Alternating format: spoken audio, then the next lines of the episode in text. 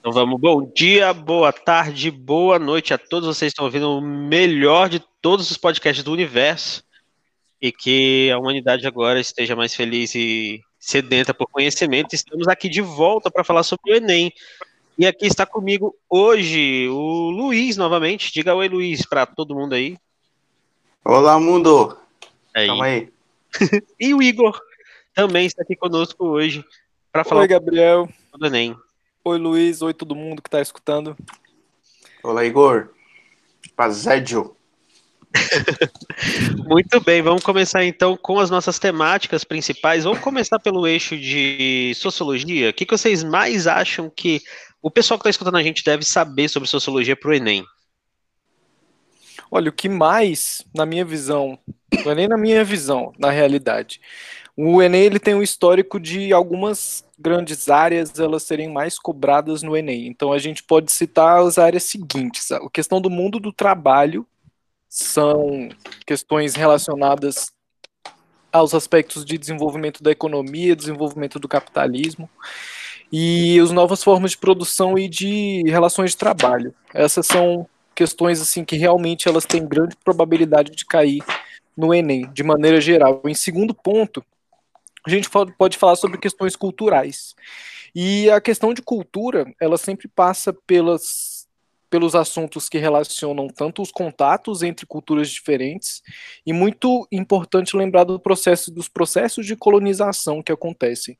E no contexto brasileiro, e no Enem também de maneira geral, a cultura, ela na área da sociologia, ela é sempre cobrada pelas pelas, pelos acontecimentos culturais do contexto brasileiro, principalmente na mistura entre as três matrizes, que todo mundo já deve saber, a matriz indígena, a matriz europeia e a matriz africana e a relação entre elas. Então, trabalho, cultura são assim temas que realmente eles sempre caem. Vocês não acham, Luiz, Gabriel? Sim, sim, sim, o, o Igor. E o interessante é que uh, muito desses assuntos barra conteúdos eles acabam, uh, de uma certa maneira, até conversando com outras disciplinas. Né? Também você pode pegar aspectos é, referente à globalização, que, que vai envolver, vai descambalar para a geografia também, dentro daquele contexto todo.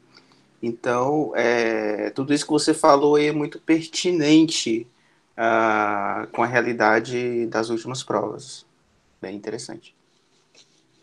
Perfeito. E em filosofia, o que, que vocês acham que mais cai no sentido geral da prova? Assim, é, a filosofia ela tem um, uma linha uh, um tanto quanto, uh, digamos assim, mais autônoma dentro, dentro da prova, né? Porque é, apesar dela conversar com, com algumas outras disciplinas, mas ela, de, em algum ponto, ela anda sozinha, né? Então, o, o que eu tenho observado na, nas últimas provas é uma conversa entre períodos da filosofia dentro de uma mesma questão. Então, é, o que me ocorre, eu lembro aqui de uma que tem um texto da, da filosofia medieval conversando com a filosofia pré-socrática que fala sobre a origem do mundo, né? E enquanto, por exemplo, a, a filosofia medieval determina o teocentrismo, Deus como elemento primordial na formação de tudo, e a galerinha lá de trás era o, exatamente aquele processo mais voltado ali para pro, os arqués, né?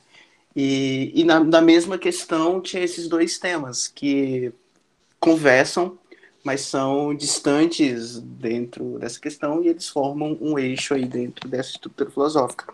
Então, o, o que eu tenho observado é, dentro uh, nas diversas provas de questões de filosofia que eu vi dentro da prova do Enem, é, a, a, filosofia se comportando até então de uma maneira autônoma, mas conversando assim numa mesma questão com vários períodos. Assim, Igor, o que, que você acha? Tá muito certo, Luiz. Eu concordo com essas coisas que você falou sobre a filosofia. E a impressão que eu tenho sobre filosofia no Enem é que os dois extremos eles são mais cobrados, os dois extremos em relação ao tempo. Então, quando a gente pega ali as épocas da filosofia, a Grécia e os pré-socráticos até mais ou menos os socráticos e Aristóteles são conteúdos muito cobrados, assim, a ideia da, da filosofia mais antiga. E aí, quando a gente passa ali pela filosofia medieval, esse assunto não é tão cobrado, assim, a filosofia patrística, escolástica.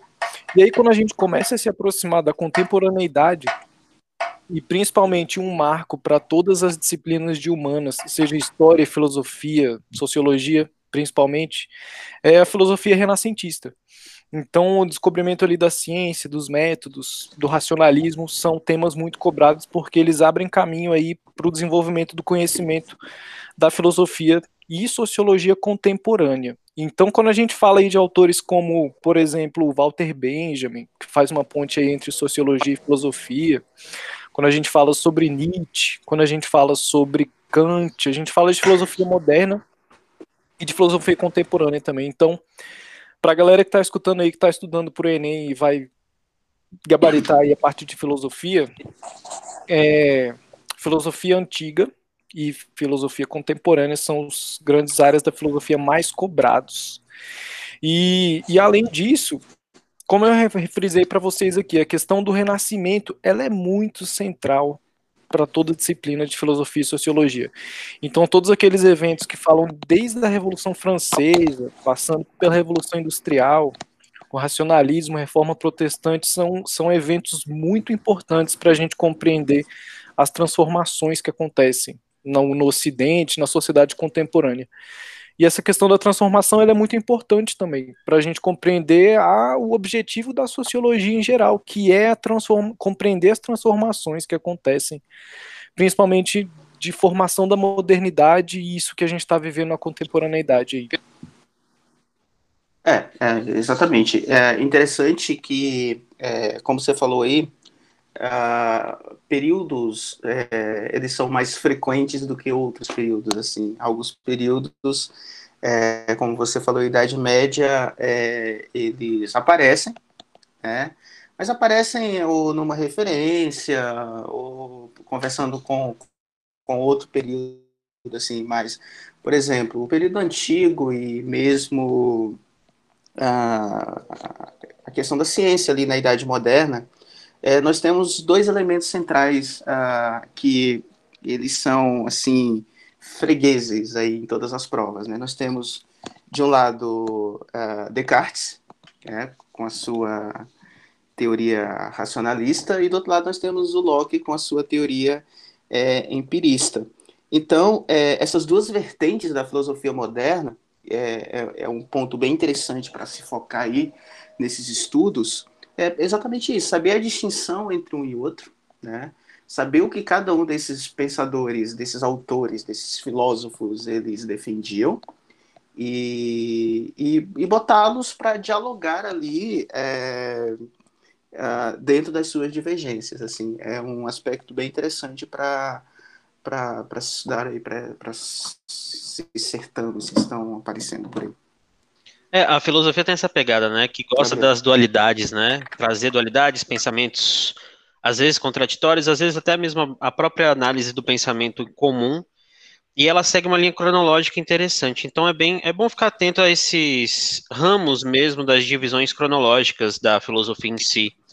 Então, até uma parada que a gente fala muito e repete muito aqui, que a, a era moderna traz para a gente uma das principais formas de cobrança do Enem, seja na sociologia, seja na filosofia, seja até mesmo em outras disciplinas que não só nossas que a gente está trabalhando aqui hoje, mas alguns acontecimentos no mundo a gente tem que ficar sempre atento.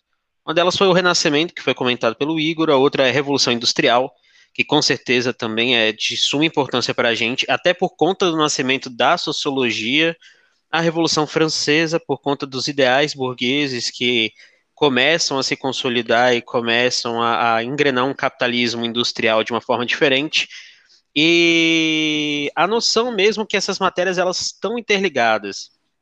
A sociologia, a filosofia, a história, a geografia fazem parte de ramos das ciências humanas que tem uma história para a gente perseguir e contar, e ela se reflete nessas formas de conhecimento.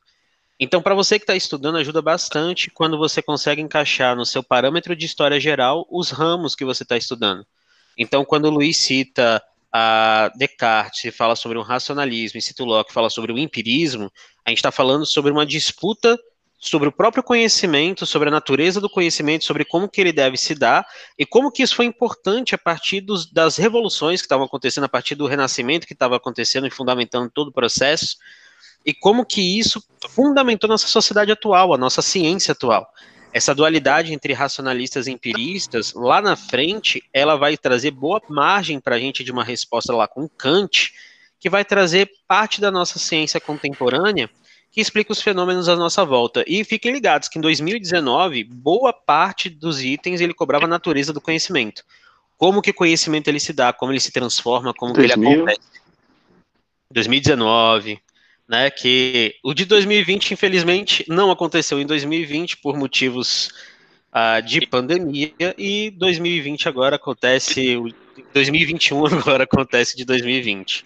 Talvez, né? Porque vocês estavam estão vendo aí os movimentos para adiar o Enem novamente? Estamos todos sabendo, todos, todos sabemos desse movimento. E, e um pouco fora disso, também é importante a gente pensar no seguinte: o, o Enem de 2019 ele mudou um pouco os padrões do Enem que vinha, sido feito, que vinha sendo feito aí ao longo do tempo porque o que eu percebi no Enem de 2019 foram, foi que as questões elas se tornaram um pouco menos complexas e exigindo um pouco menos de interpretação. Inclusive, o tamanho das questões elas foram um pouco mais reduzidas, assim. Mas isso, isso é um detalhe, assim. Mas é importante pensar que as questões teóricas do Renascimento e do surgimento da modernidade, principalmente voltadas para o liberalismo clássico, tanto na, na política quanto na economia, são assuntos mais cobrados em 2019. Aí a gente não sabe direito o que, que vai acontecer agora em 2020. Acho que está todo mundo na expectativa não só se o Enem vai acontecer ou não, e se caso ele aconteça, com o que, que vai acontecer dentro do Enem, em questão de, de tema de redação, por exemplo, no, no perfil das questões mesmo de humanas, assim. Né, então a questão do liberalismo, ela, ela com certeza ela vai estar tá mais presente, assim. Sim, eu acho que você fez uma análise muito interessante, porque de fato uh, tem um marco em 2019 que muitas temáticas elas deixaram de ser o foco e os itens eles começaram a ficar mais, mais retos, né? Me lembra muito alguns Enems antigos, até do início do século XXI, que algumas questões elas eram muito mais diretas mesmo, não tinha muita interpretação na, na forma que o texto se apresentava. Era um texto bem concreto, simples e direto. O que mostra pra gente que a tentativa de fugir das polêmicas que o governo prometeu no ano de 2019 provavelmente será uma tendência para a próxima prova também. O que, que é fugir de polêmicas? O que, que vocês acham que quer fugir de polêmicas? Luiz Igor, alguém acha alguma coisa que quer fugir de Não, polêmica? É, assim, é, pegando essa questão da estru... é, não, é, eu estou falando aqui exatamente essa questão. Estão me ouvindo? Sim. Ah, tá. É, por exemplo, a questão da estrutura, a estrutura ela, a, da, da própria prova, ela já vem mudando aí há, há muito tempo, né? Uh, porém, uh, sei lá, 2017, 2016, é, nós ficávamos muito ansiosos, né, para ver a prova, porque era sempre um auê, era sempre uma novidade, era sempre uma polêmica, era sempre um meme, era sempre é, algo para se falar aí durante um fim de semana. É, esse, esse, essa prova que vem agora, especificamente, sei lá, eu penso que, que a expectativa ela é muito negativa, né? Porque efetivamente nós não temos um norte para seguir, nós não sabemos exatamente, está é, tá no escuro, porque é, não, não, não, temos ideia, não, não, ideias, não temos noções, noção de como é, ela será estruturada, porque nós estamos dentro de uma realidade de interferências, de, é, de todas as áreas do conhecimento que, que nós não sabemos como essa prova ela vai se comportar. É, ela é uma expectativa e a gente fica sem saber direito o que, que vai acontecer né, nessa prova. Agora, Gabriel, quando você fala evitar polêmicas, é, isso dá para perceber no Enem de 2019. Por isso que a expectativa para o Enem de 2020, ela talvez o resultado dela seja semelhante ao que aconteceu em 2019, e eu me arrisco a dizer que vai ser mais ainda distante de polêmicas, assim, evitando ao máximo a discussão, por exemplo, de temas de acesso a direitos de minorias ou a inclusão de pessoas de determinados grupos minoritários dentro de alguns direitos ou de modelos políticos e econômicos diferentes, com toda essa decisão aí que existe, essa oposição de socialismo, capitalismo e tudo que está envolvido com essa disputa, assim.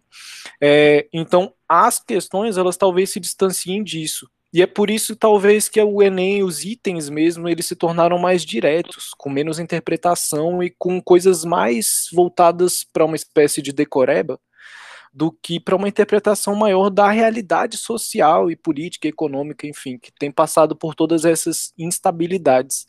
Então, o Enem talvez ele esteja se distanciando da realidade das mudanças que acontecem e se aproximando mais de questões teóricas, mais mais condensadas, estabelecidas, assim, vocês não acham? É, mesmo, mesmo porque é, tem-se aí, fazem uma grande crítica ao, ao próprio texto, né? É, são textos muito, muito longos, são textos longos, são textos muito complicados, né? Então, é, eles querem o mais direto possível, assim, não, até para evitar a interpretação, essas questões todas, né? Então, realmente, é, daqui a três semaninhas aí a gente Verá, Ou né? não, né? Parafraseando aqui. Ou não. Ou não. não. tudo pode é. mudar, tudo pode ah, acontecer. Vamos pode... ver o que, que vai acontecer. Ou não, né? Poder... É. Poder... Poderemos é, voltar eu... aqui para comentar a prova. Sim, é, eu acho que a gente pode voltar mesmo para comentar. É, mas eu acho que a gente também fez um. Mas com essa relação da, da, Você perguntou, Sim. né, a questão da polêmica. Uh, na verdade, uh, é fugir total da, da polêmica, né? Na verdade, nós estamos vivendo uma realidade em que todas as questões que o Igor citou, o Igor citou aí anteriormente, é, relacionadas a direitos, direitos de minorias, de, de raça, é, todas essas LGBTQI+, essas questões todas, elas com certeza é, estarão fora do debate, estarão fora da discussão. Assim, realmente é, eu não vejo uh, o encaminhamento para essas áreas, assim. Né? Vai ser algo mais certinho, vai ser algo mais bonitinho, é, mais não vai ser nada né? desafiador, né? assim. Né? Pro... Talvez até um pouco mais técnico, porque e... a pegada do ensino isso, médio, isso, ela tem... E ela... é interessante é que... Sim, sim, exatamente, né? E né, alguns assuntos eles saem de cenário, né? Acho que como gênero, talvez uma queda dos movimentos sociais, talvez assuntos que levem mais para um teor de identidade, mas outros assuntos começam a fazer mais parte da, da realidade do Enem, como internet, mídias, como trabalho, aí vem para a economia. Acredito que vai ficar bem distante da crítica a um comunismo, por exemplo. Acho que isso não vai aparecer. Acho que inclusive essa palavra não aparece no Enem. A Marx também acho que vai ficar de fora. Que, para vocês, ouvintes, também, pasmem, Marx nunca foi uma tendência na prova, né? Ele cai quatro vezes ao longo dos últimos dez anos, por incrível que pareça. É verdade. duas delas em texto apenas, não em questão. Ele não foi cobrado de forma direta. E os teóricos que já caíram na sua prova de sociologia foram Durkheim e Weber, e com menção honrosa alguns outros teóricos que já vão para a filosofia, como Foucault, uh, como o Bauman e como Habermas, que já apareceu algumas vezes. E Maquiavel também, lembrando Maquiavel, Hobbes também já foi parte da filosofia e que apareceu. Inclusive, o, a questão do Hobbes foi a questão que me impressionou na época que caiu, que ela foi a mais direta possível, que perguntava sobre o estado de natureza hobbesiano, e que falava sobre a natureza em que há uma violência generalizada por conta da, da, da natureza humana ser má e tudo mais.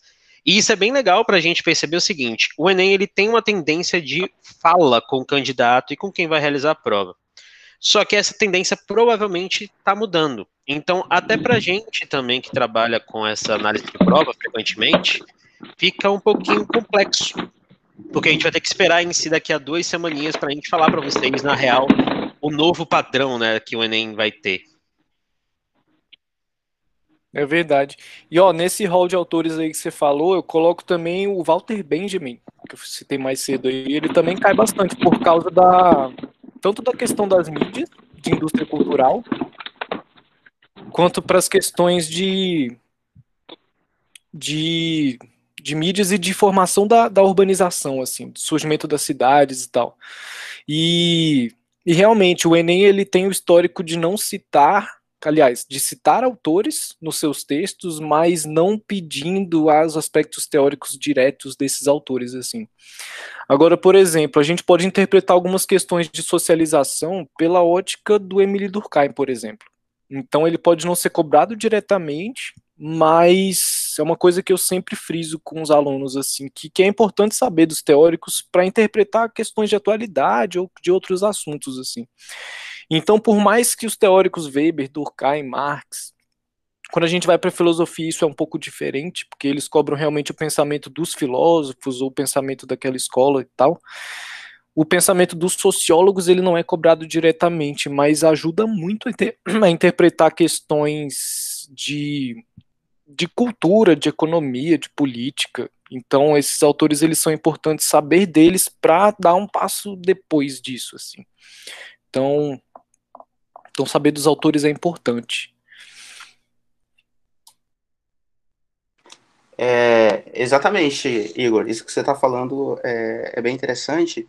Ah, e a filosofia, quando, quando tem a, o autor, né, quando tem um filósofo, quando tem um pensador, é, requer um, um, um, conhecimento mais amplo do, do pensamento daquela, daquele, daquele filósofo. Por exemplo, quando se cobra Platão, normalmente você tem que conhecer para além da caverna, para além do mito da caverna. Você tem que conhecer para além uh, do mundo das ideias e mundo sensível. Quando vai para o período pré-socrático, é, é, é um campo muito amplo também. Então, uh, diferente da sociologia, a filosofia ela, ela é, é mais direta no, no próprio autor. Né? Como, como o Gabriel falou há pouco tempo, é, Marx ele é citado, né? ele tem um texto, mas ele não está no, no, no, item, ele não está na questão. Né? Pode até ser já um, um certo conservadorismo né? para fugir um pouco da polêmica. Essa prova está sendo, sei lá, comunista, essa prova está sendo, é, enfim, socialista, sei lá. É, mas agora provavelmente nem em texto o colega irá aparecer.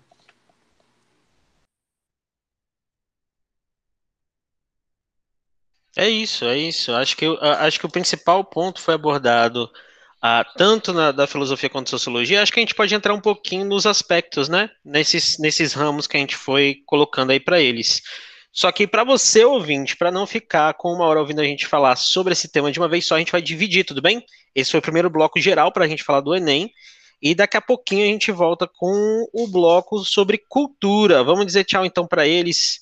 Beijocas para vocês que estão ouvindo a gente. Digam tchau aí, galera. Tchau, tchau, galera. Falou, até pessoal. Tchau, tchau. Um abraço. Até a próxima. Até, até breve. Beijocas. Até breve. Falou, galera.